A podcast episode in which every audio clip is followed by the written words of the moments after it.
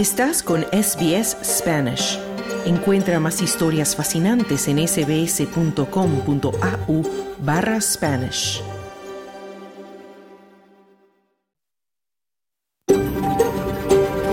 SBS, a world of difference. You're with SBS Spanish on mobile, online and on radio. Estás con SBS en español, en tu móvil, por internet, en tu radio. Hola, ¿qué tal? Muy buenas tardes y bienvenido a SBS Audio Australia en Español. Mi nombre es Esther Lozano. Este lunes 11 de diciembre del 2023 te saludo desde nuestros estudios en el norte de Sydney, en la tierra tradicional del pueblo Camaraigal.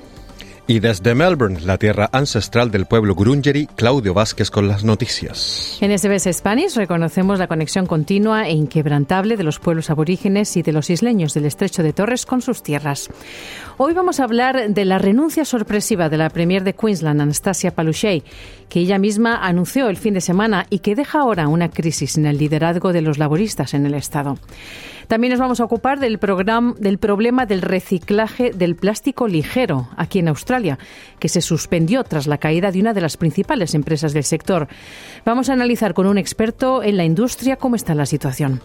Todo esto y deportes hasta las 2 de la tarde, pero primero vamos al boletín de noticias con Claudio Vázquez.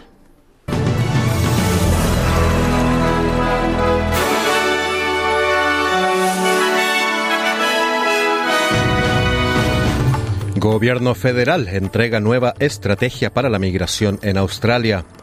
En la conferencia sobre el cambio climático, algunos países se comprometen a reducir más emisiones contaminantes de las que producen. Javier Milei asume como presidente de Argentina. Estos son los titulares del lunes 11 de diciembre.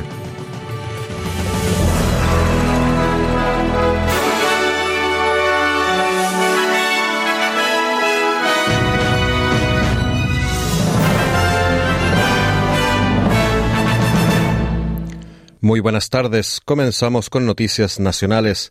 La ministra de Interior, Claire O'Neill, afirmó que la reducción de la inmigración formará parte de la nueva estrategia migratoria del gobierno. Según O'Neill, el número de inmigrantes se reducirá en 185.000 personas a lo largo de los cuatro años previstos en el presupuesto. La migración neta al extranjero alcanzó su punto álgido durante el pasado ejercicio con la llegada de 500.000 personas a Australia, una recuperación tras dos años de cierres fronterizos por pandemia.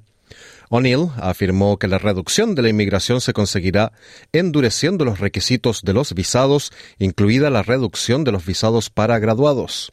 Por su parte, el secretario de Unions de New South Wales, Mark Murray, acogió con satisfacción los cambios que facilitarán a los trabajadores inmigrantes abandonar a los empleadores explotadores, utilizando vías más claras para obtener la residencia permanente, pero afirmó que debe suprimirse la restricción de horas trabajadas por los estudiantes internacionales. El Comité para el Desarrollo Económico de Australia también se mostró satisfecho con el nuevo visado de cuatro años para trabajadores cualificados, anunciado en el marco de la nueva estrategia migratoria del gobierno. El visado crea tres vías de acceso a la residencia permanente. Las solicitudes de visado podrán tramitarse en un plazo de siete días en el caso de los especialistas en ingeniería, economía neta cero y cibernética.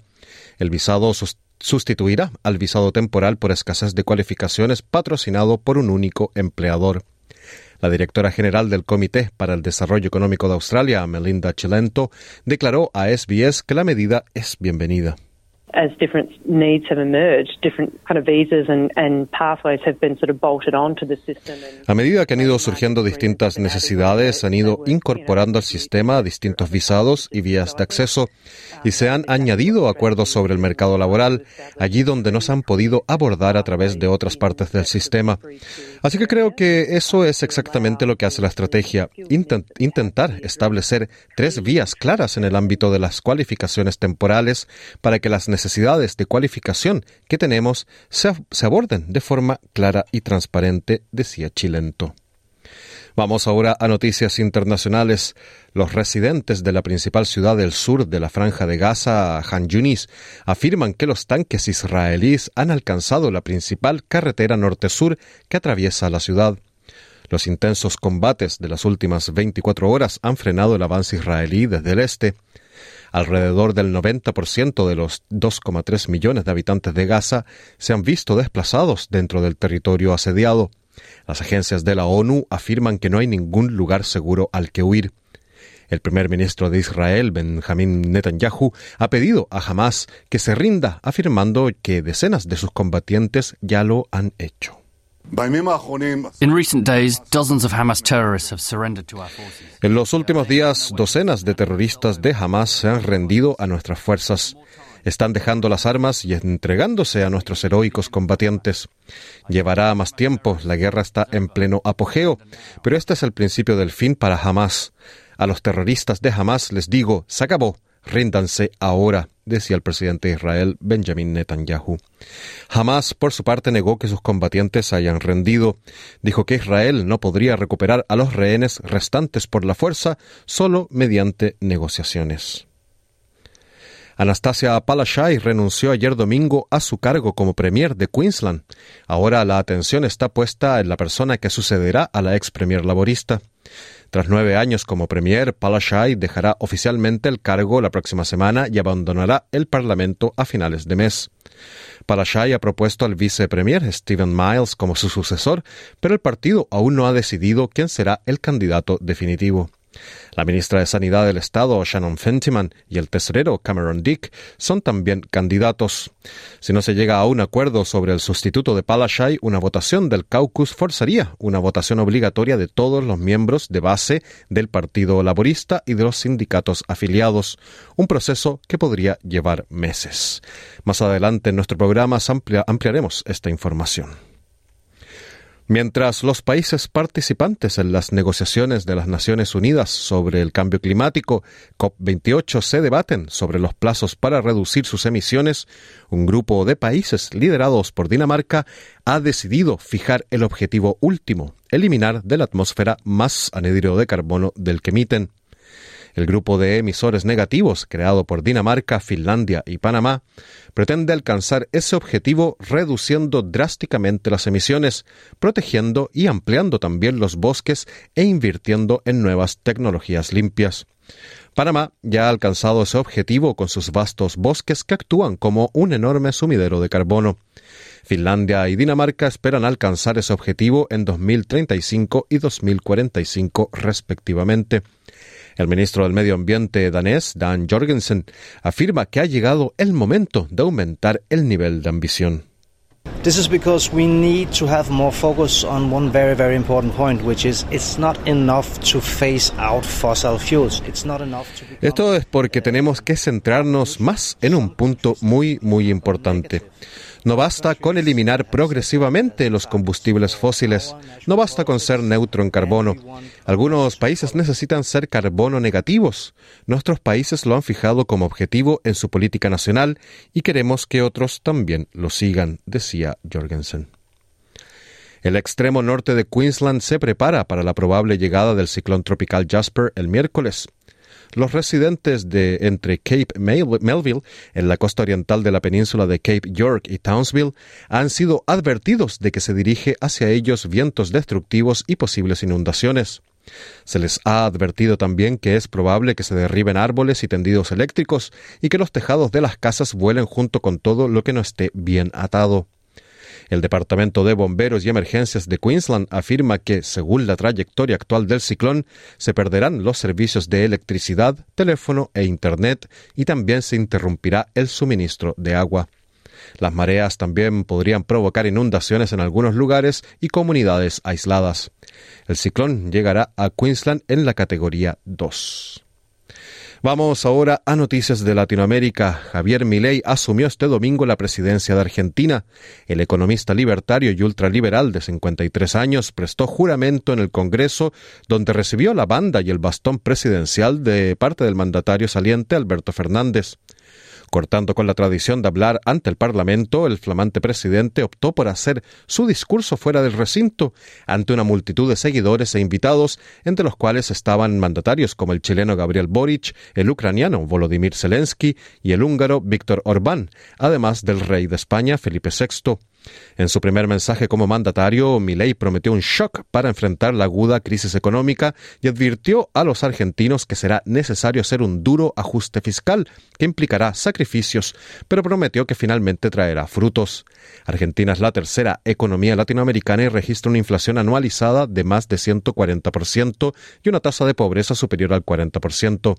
Para enfrentar la crisis, Milei propone un recorte drástico del gasto público, reducción del Estado y liberalización en un país acostumbrado por años a subsidios y déficit fiscal.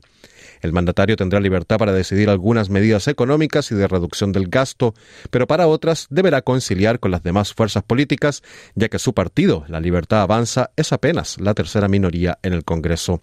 Escuchemos a Javier Milei en su discurso de toma de mando en Argentina. Ningún gobierno ha recibido una herencia peor que la que estamos recibiendo nosotros.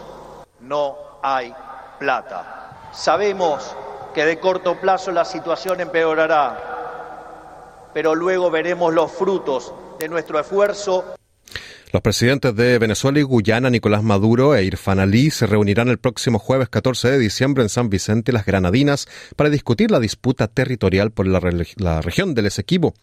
La reunión es impulsada por la Comunidad de Estados Latinoamericanos y del Caribe, la CELAC, y por la Comunidad del Caribe, CARICOM. A petición de ambos presidentes también asistirá el mandatario de Brasil, Luis Ignacio Lula da Silva. El anuncio se hizo pocas horas después de que Lula y Maduro mantuvieran una conversación telefónica en la que el mandatario brasileño le pidió a Caracas que no tome medidas unilaterales para que puedan agudizar el conflicto. Venezuela y Guyana se disputan el territorio del Esequibo desde hace más de un siglo, pero las tensiones se dispararon desde que el gobierno de Maduro celebró el pasado domingo un polémico referéndum en el que el 95% de los votantes apoyó declarar a Venezuela como dueña legítima de la región. El descubrimiento de vastos yacimientos petrolíferos en 2015 reavivó la vieja disputa por esta región de 160.000 kilómetros cuadrados administrada por Guyana y reclamada por Venezuela, que argumenta que la verdadera frontera es la que existía en 1777, cuando el país gobernado por Maduro todavía era una colonia de España. Las autoridades de Guyana sostienen que los límites territoriales se establecieron en 1899. La disputa ha sido llevada ante la Corte Internacional de Justicia, máximo tribunal de la ONU, pero cuya jurisdicción no es reconocida por el gobierno venezolano.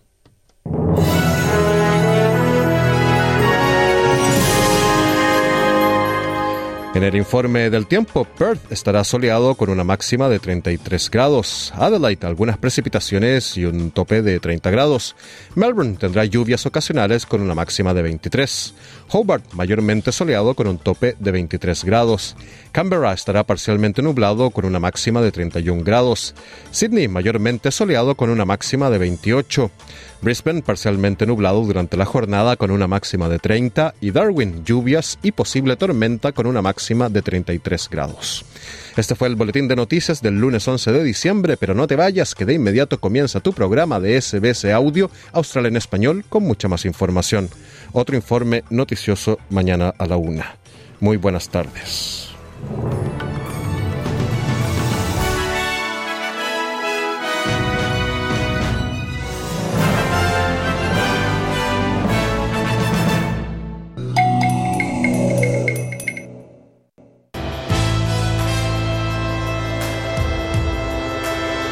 Bienvenidos.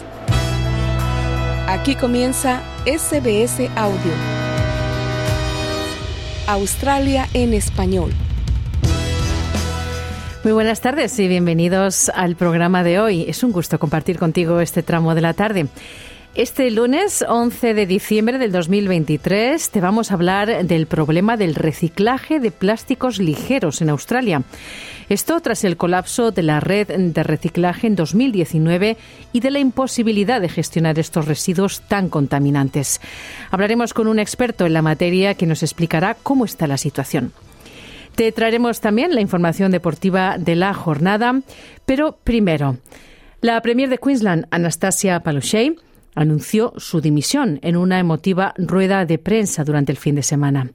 Dejará el cargo al final de esta semana y ha dicho que con Queensland en buena forma, ella siente que es el momento adecuado para irse. Soy Esther Lozano y esto es SBS Spanish, Australia en español.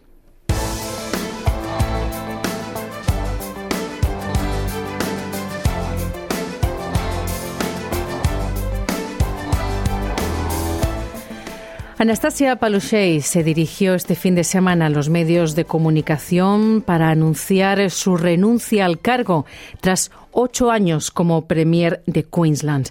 Estas eran sus palabras de gratitud. Thank you to the Labor Party, to all of our frontline workers, but most of all, thank you to every single Queenslander. Sorry. Gracias al Partido Laborista, a todos nuestros trabajadores en primera línea, pero sobre todo gracias a todos y cada uno de los habitantes de Queensland. Ha sido el mayor honor de mi vida y nuestros mejores días están seguros por venir, decía la Premier Anastasia Palaszczuk. Estas fueron sus palabras de la hora ya saliente Premier de Queensland, quien anunció su sorpresivo retiro en este emotivo comunicado. Palaszczuk, que alguna vez fue calificada como la premier accidental después de que desde la oposición laborista lograra una sorprendente victoria en las elecciones del 2015, va a dejar el cargo como una de las líderes que más años ha gobernado en el Estado y tras convertirse en una figura definitoria de la política australiana contemporánea. When I led this party from an opposition of just seven members, I said that the first election would be like climbing Mount Everest.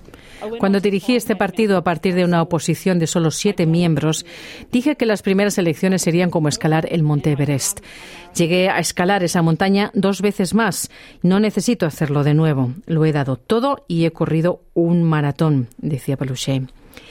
Después de una brutal derrota en 2012 en la que el Partido Laborista perdió su control sobre el Estado que había gobernado durante todos los años, menos dos desde 1989, el partido de Palaszczuk triunfó sobre el gobierno liberal de Campbell Newman, con solo siete diputados en un parlamento estatal de 93 escaños. The governor has invited me to form government. I have accepted that offer. El gobernador me ha invitado a formar gobierno. He aceptado esta oferta y es una experiencia extremadamente aleccionadora, decía en su día Palaszczuk. Ella ha sido la primera mujer en convertirse en premier del Estado desde la oposición y se convirtió también en la primera mujer premier en ganar tres mandatos, liderando el primer gabinete de mayoría femenina de toda Australia. En ocho años ha liderado el Estado a través de 63 desastres naturales, así como de la pandemia del COVID. Este año se convirtió en la primera, mm, en la primera mm, premier actual con más años de servicio en el país, después de una serie de renuncias de líderes de la era COVID, incluidos Daniel Andrews en Victoria, Mark McGowan en Western Australia y Michael Garner en el territorio del norte. Entre los muchos homenajes en las redes sociales a Palaszczuk, el primer ministro Anthony Albanese dice que se retira como una heroína laborista. Y el líder de la oposición de Queensland, David Crustafuli, dice que independientemente de la política, sus nueve años como premier merecen reconocimiento y respeto. Rechazando las sugerencias de que está cediendo ante las presiones internas, Palaszczuk dice que solo necesita un descanso de la política. No, no, not at all. Look, I'm pretty tough. This is I, next year would have been nine years, and no, no, para nada. Yo soy bastante dura. El año que viene se cumplirían nueve años. Una semana en política es mucho tiempo, pero nueve años parecen una eternidad, decía Paluche. Ella ha respaldado ahora al vicepremier ministro Stephen Miles al vicepremier, quiero decir, Stephen Miles, una cara familiar de las conferencias de prensa de la era COVID. Stephen Miles, mm, según su apoyo, sería idealmente para ella su sucesor. Miles confirmó su nominación en un comunicado agradeciendo a la Premier por lo que llamó su extraordinario servicio público y prometiendo también construir sobre el legado de su gobierno. Por otro lado, Shannon Fentiman y el tesorero Cameron Dick también van a competir por el puesto de liderazgo con la contienda a tres bandas que se va a presentar al caucus laborista estatal la próxima semana. Y vamos ahora con el análisis con el politólogo y profesor de la Universidad de Griffith en Queensland, Ferran Martínez y Coma. Estás escuchando SBS en español. Lo primero, Ferran, ¿te esperabas esta noticia o te ha pillado de sorpresa? Eh, me ha pillado de sorpresa, creo, como muchos, como muchos ciudadanos de aquí de Queensland. Es verdad que el run run se venía cocinando, pero fue, pero el, el, rumor estaba hace tres meses estuvo mucho más presente que ahora, la verdad. O sea, pensaba que se había, que se había dormido y que se había parado, pero obviamente, obviamente no. Mm. Eh, algunos análisis dicen que em, el motivo puede ser las divisiones internas que hay en el Partido Laborista, aunque mm. ella no ha querido hablar de este asunto. ¿Tú crees que hay parte de esto? A ver, el, Partido Laborista, como en muchos otros estados, pues tiene distintas facciones y obviamente aquí hay distintas facciones presentes. Eh, la, la, Premier, es, la, es miembro, o sea, que había un pequeño acuerdo, por así decir, mientras que Palaszczuk era la, la cara pública eh, para todos los votantes, para todos los ciudadanos. Había Jackie Tratt estaba haciendo que es de la otra facción, estaba pues manteniendo el partido más o menos en orden, ¿no? Eh, que esto ha, que ha cambiado la situación interna es cierto, pero yo creo que más allá de la situación interna lo que sí me temo es que pues obviamente es honestamente me creo el tema de estar nueve o diez años en el poder eh, con unas elecciones muy serias y en unas circunstancias muy muy duras, ¿no? Y si miramos el a los estados a nivel comparado, ¿no? Pues Daniels en, en eh, ¿cómo se llama esto? En Victoria, eh, McCowan en, en Western Australia, pues creo que no es, tampoco no es, no es nada raro que, pues que después de diez años prácticamente diga, pues, pues hasta aquí. Mm. Dicho eso, ahora vas a ver, vamos a ver las, dicho eso, las, las, los debates internos que pudieran haber ahora sí que creo que van a florecer de forma más, más clara con las distintas facciones del partido. Claro.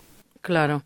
Mencionabas que otros líderes de otros territorios y estados también dimitieron. Hay que mm. incluir también a Michael Gunner del territorio del norte. Eh, mm. Podemos pensar que el COVID ha desgastado a, a, estos líderes, ¿no? ¿Tú crees que esta es una lectura? Creo que hay que tenerla en cuenta, no creo que sea la única lectura, ¿no? Y obviamente tiene que, hay que tener en cuenta la función. Eh, si lo pusiéramos todo en una ecuación o una función, pues deberíamos entender cuánto tiempo llevas en el poder, cuánto, cuánto has estado, cuánto tiempo llevas en el poder cuando llegó el COVID, cuán de duras han sido las decisiones que has tenido que tomar, ¿no? Y, y luego el, el, en la recuperación o, lo que viene después, ¿no? Entonces, pues hay dinámicas estatales que, que, hay que considerar.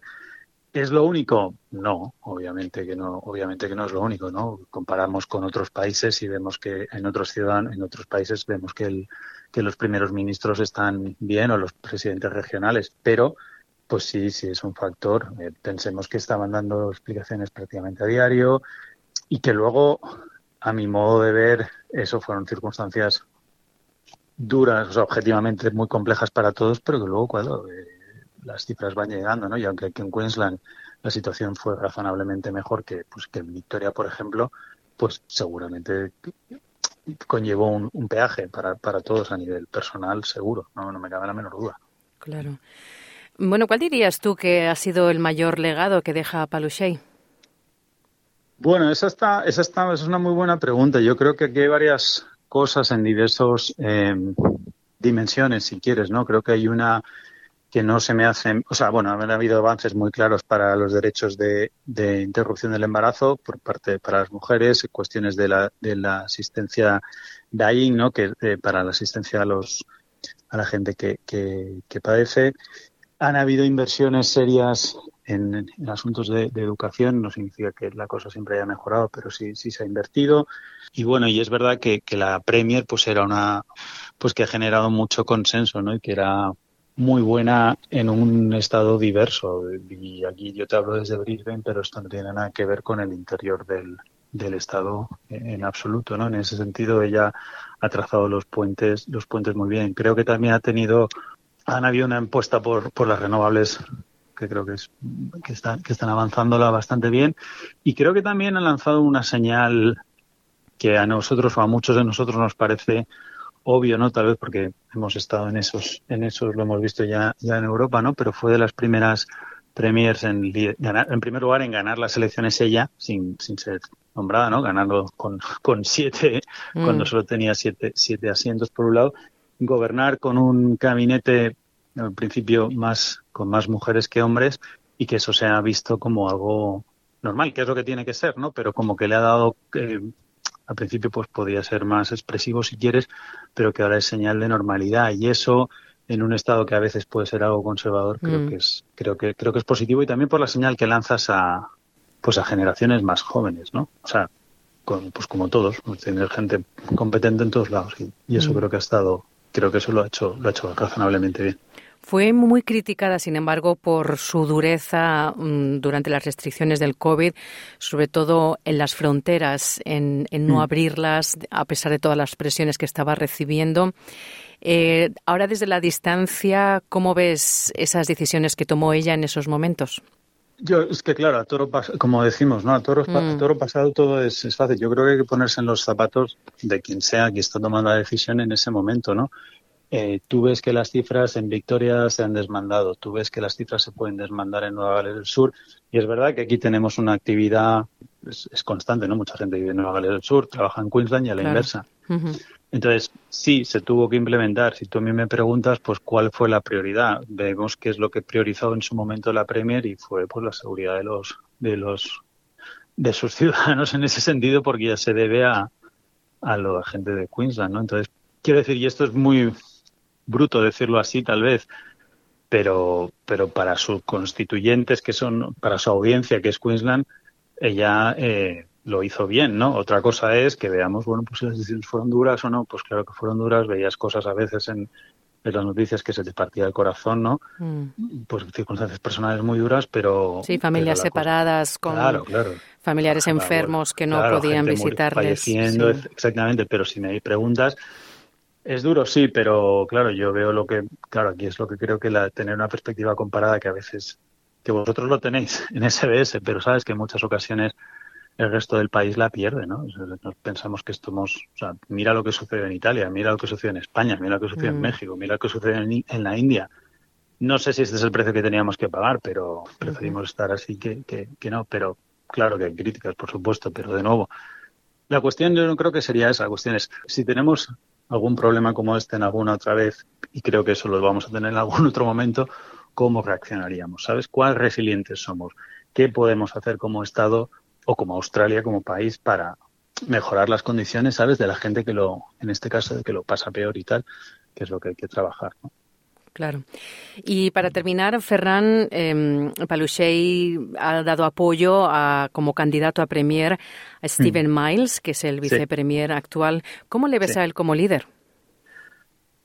Pues no te podría decir lo que sí sé que no lo va a tener sencillo, eh, porque en primer lugar no está él solo, o sea, se- es, con, es Vox Populi que, que él está, que él es el, es el segundo a bordo, ¿no? Pero el tesorero Dick parece también que se quiere presentar, con lo cual no va a ser, o sea, no sabemos que, que va a salir a la luz pública, ¿no? Pero que Mm. gente que seguimos solo por, por prensa veamos esto, pues ya, ya es en primer lugar. Y en segundo lugar, eh, tenemos al Partido Liberal haciendo, bueno, tenemos al Partido Liberal haciendo una campaña eh, muy seria. Eh, Chris Afuli presentó su programa no hace mucho, eh, con, basándose en tres ejes. Eh, va a intentar ser más atractivo para una parte de los trabajadores de- del Estado.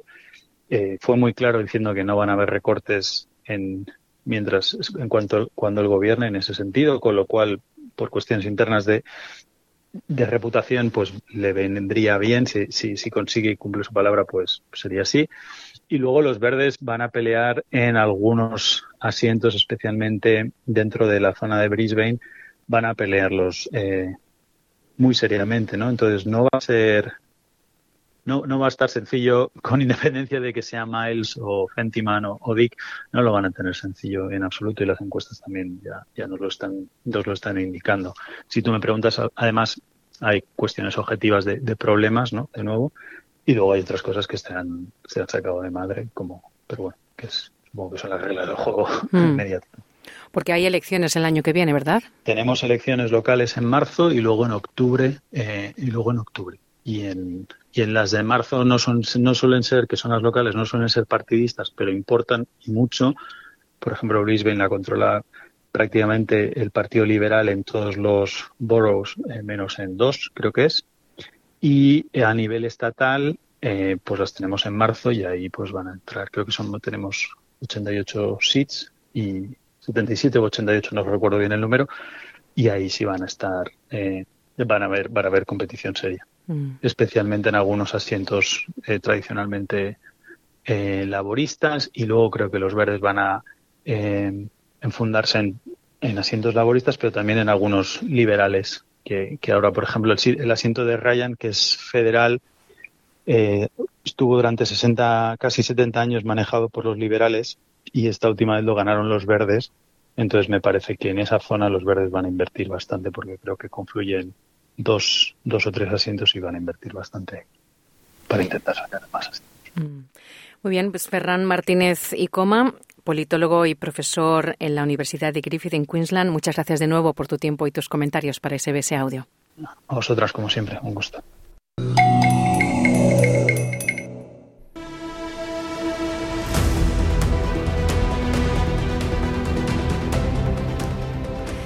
Desde la conferencia sobre el cambio climático de las Naciones Unidas, la COP28, que se está llevando a cabo en Dubái, se ha insistido en la necesidad de tomar medidas urgentes para evitar un desastre ambiental en ciernes que afectaría a todo el planeta. Entre las muchas medidas que se aconsejan para reducir nuestra huella de carbono y la contaminación en general está la del reciclaje. Actualmente la humanidad produce más de 430 millones de toneladas de plástico al año, de los cuales casi dos tercios de estos productos son utilizados solo una vez y acaban como desechos en los vertederos o, en el peor de los casos, en el océano y en otros sitios no adaptados para recibirlos. En Australia, hace casi un año, la red de reciclaje de plásticos ligeros, conocida como Red Cycle, colapsó, dejando a los ciudadanos sin la posibilidad de recolectar y entregar este material para su posterior reciclaje, los plásticos ligeros como bolsas y estos materiales. Hasta el momento no se han aportado nuevas soluciones a nivel federal o estatal que respondan adecuadamente a este problema. Los expertos están preocupados por la inacción y por la lentitud de los diferentes estamentos involucrados en el tema, mientras el plástico se sigue acumulando en bodegas y vertederos de Australia. Para hablar de este tema, nuestro compañero Claudio Vázquez entrevistó a Miguel Eras, director país de SACIR, quien comienza hablando de las complejidades del proceso de reciclaje de plásticos ligeros en Australia. Hola Claudio, pues un placer como siempre estar aquí con, con vosotros. Pues la realidad no, es que se haya vuelto más complejo, siempre lo ha sido. Es un tema que siempre ha sido complejo y complicado y no se ha encontrado una solución todavía.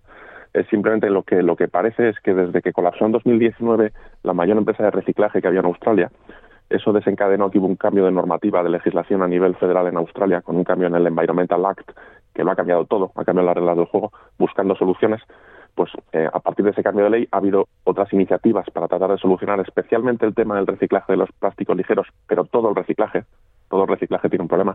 Pues ha habido diferentes iniciativas que ninguna realmente ha cristalizado o ha tenido los resultados esperados. Entonces, no es simplemente que se haya vuelto más complejo, siempre ha sido complejo, sino simplemente parece que las soluciones que se han tratado de adoptar pues no han sido las más las más adecuadas, ¿no? Porque, por ejemplo, hace un año pues colapsó la Red Cycle, que era la empresa de reciclaje de plásticos ligeros, especialmente en Victoria, más ambiciosa.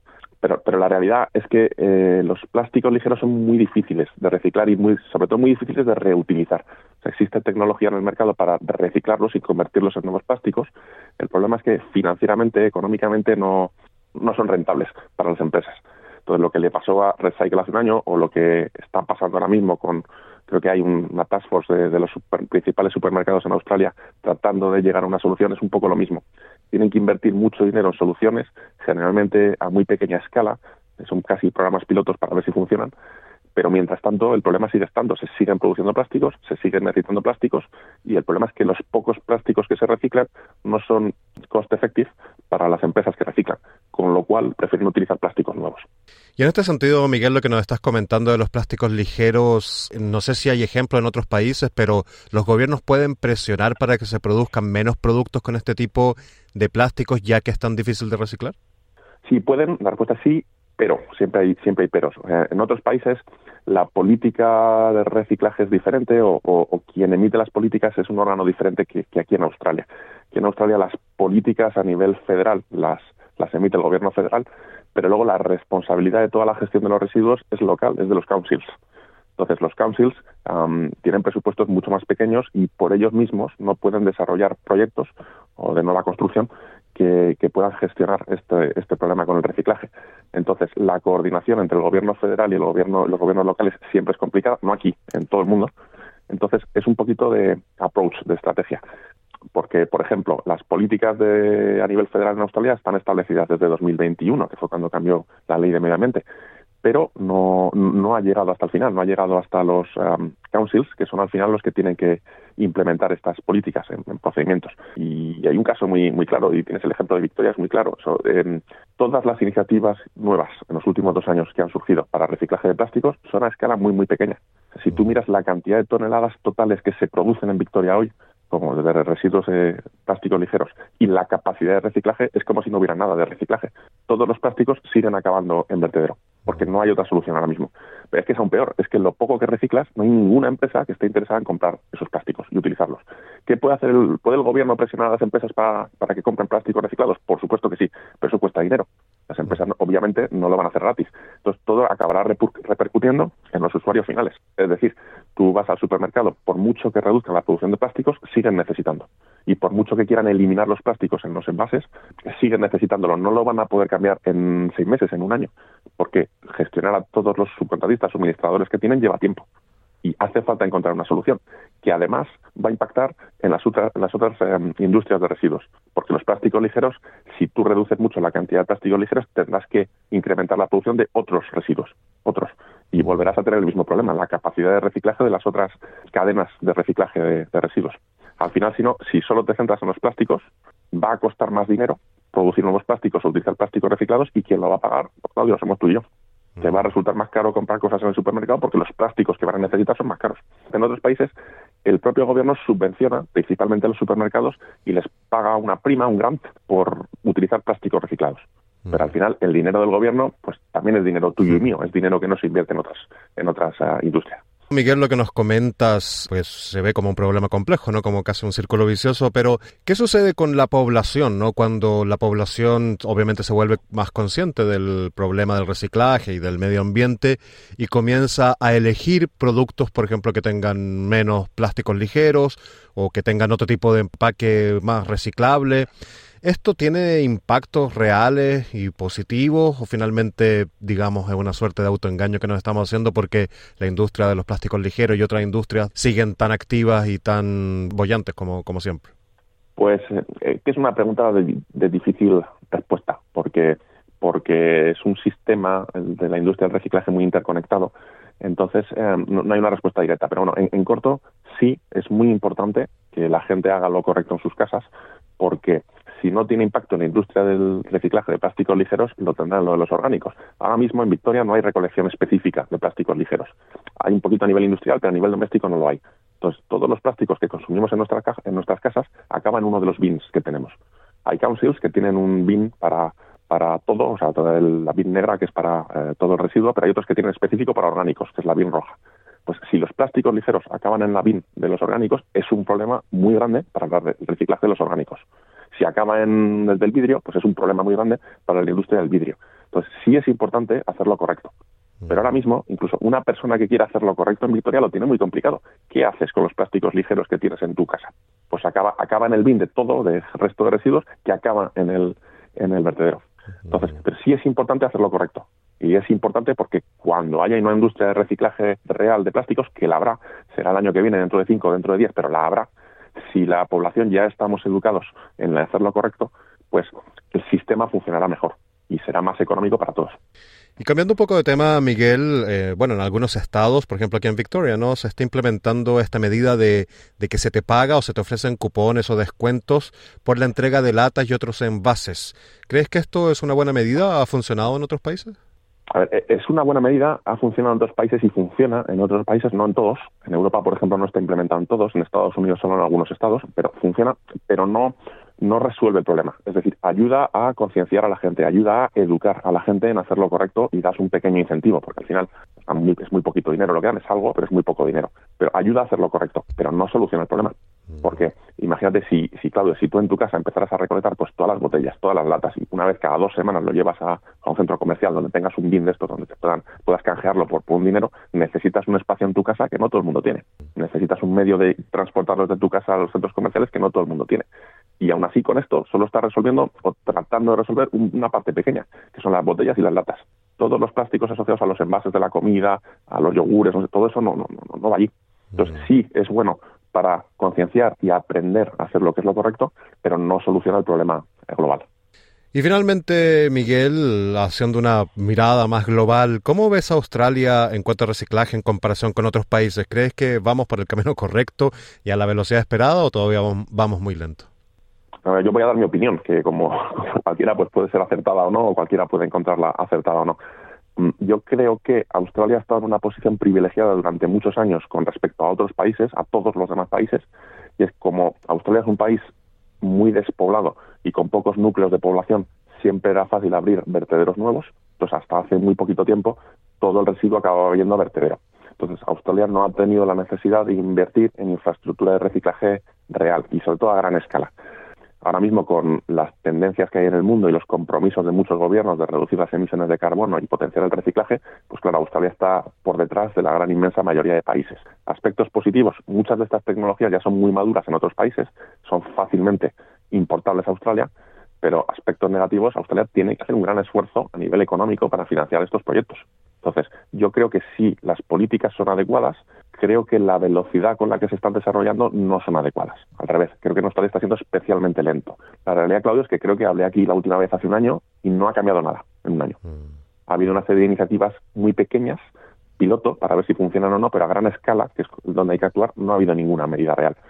Ni, ni en Victoria ni en el resto de Australia. Y si nos vamos a dos años atrás, desde que cambió la ley de medio ambiente, no ha habido ninguna iniciativa real. Sí ha habido discusiones a nivel gubernamental. El gobierno federal ha hablado con los councils, ha hablado con la industria, pero a nivel real, cosas tangibles no ha habido. Entonces, yo sí creo que hace falta un empujón real y elaborar o desarrollar nueva infraestructura, porque si no, el problema no hace más que acumularse, no se resuelve. O sea, con visión a largo plazo, creo que sí, Australia está haciendo lo correcto, pero creo que debería ser un poco más urgente la toma de decisiones. Bueno, esperemos que entonces todos los estamentos, pero también la población, ¿no? Tomemos conciencia y, bueno, avancemos a mayor velocidad porque este es un problema que no nos espera. Miguel Eras, eh, director país de SACIR, muchísimas gracias por conceder esta entrevista a SBS Audio Australia en Español. Muchas gracias a vosotros.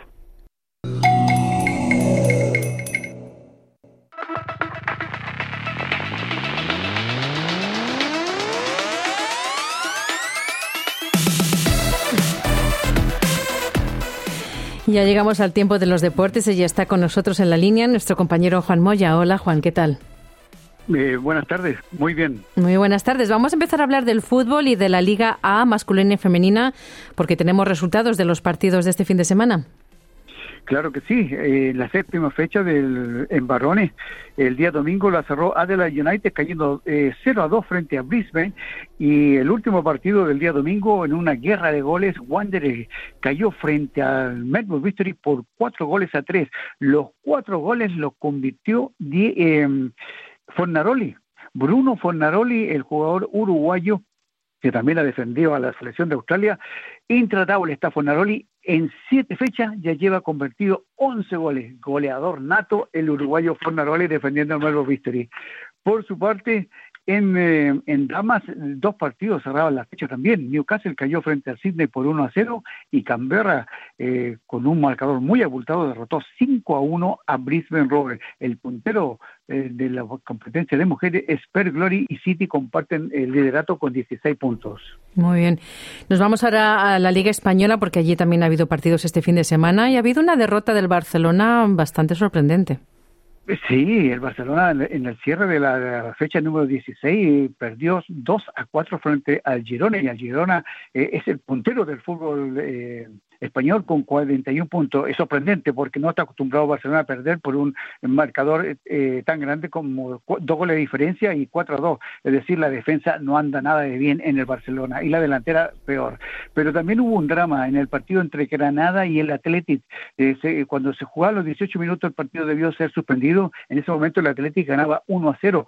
Eh, se suspendió producto de que un aficionado sufrió un paro respiratorio, un paro cardíaco y debió ser atendido eh, por, la, eh, por los médicos del, del, estadio y también tuvieron que pedir la ayuda de los médicos de, de los ambos clubes. Eh, luego que se supo la noticia, los equipos y el árbitro estuvieron de acuerdo en suspender el partido y el partido, los 72 minutos que quedan, se reanuda hoy lunes se juega el partido, la diferencia de esos minutos. Lamentable para el aficionado que fue a disfrutar un mm. partido de fútbol y no pudo regresar a casa.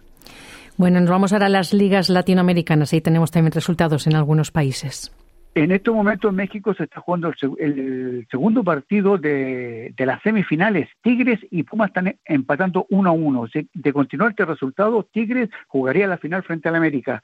En, el, en Colombia, en el clausura, Junior sacó buena ventaja derrotando 3 a 2 a Independiente Medellín. El próximo miércoles se define en Medellín quién va a ser el campeón del campeonato de clausura de Colombia.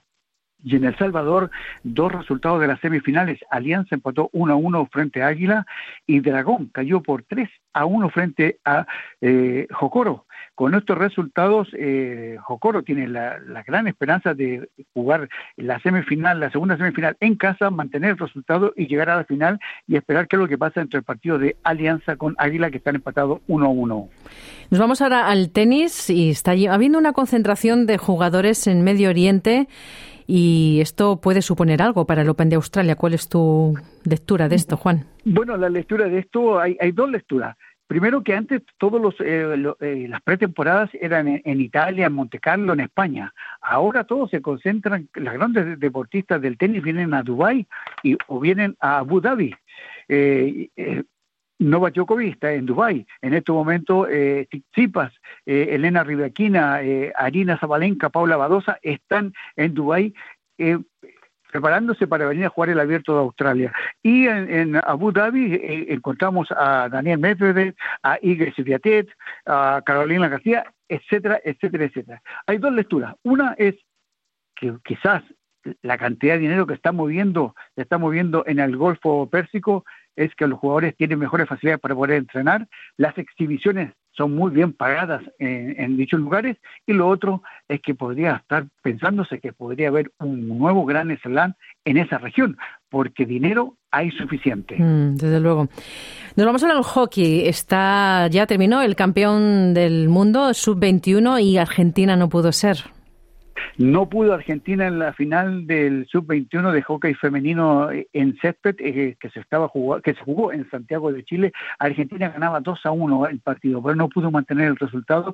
Países Bajos empató eh, eh, empató 2 a 2, así terminó el partido y en la ronda de penales Países Bajos derrotó 4 a 1 a Argentina, así Países Bajos defiende el título ganado el año pasado en esta categoría y Argentina buscaba su tercer tercer título en, en, la división sub-21. No se pudo un gran partido de la Argentina, que quedan con medalla de plata, y Bélgica eh, se quedó con el tercer lugar, derrotando por 7 a 0 a Inglaterra.